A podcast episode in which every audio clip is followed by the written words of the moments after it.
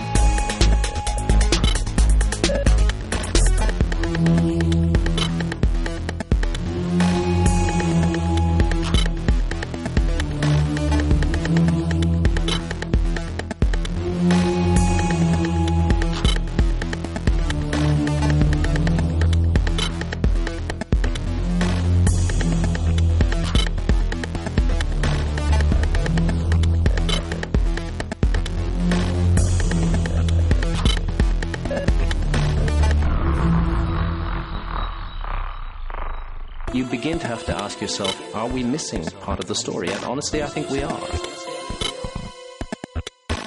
I think there has been a forgotten episode in human history. And uh, we're a species with amnesia.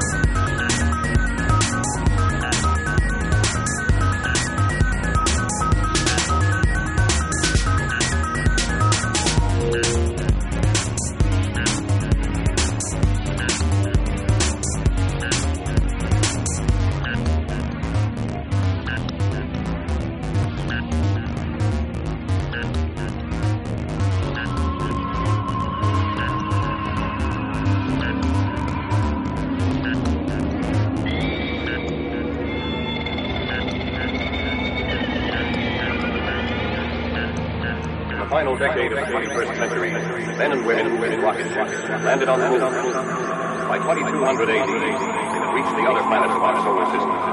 Almost at once, there followed the discovery of the hyperdrive, through which the speed of light was first attained and later greatly surpassed. And so at last, mankind began the conquest and colonization of deep space. United Planets cruiser C-57D now more than a year out from Earth base on a special mission with planetary systems of the great main sequence star Altair.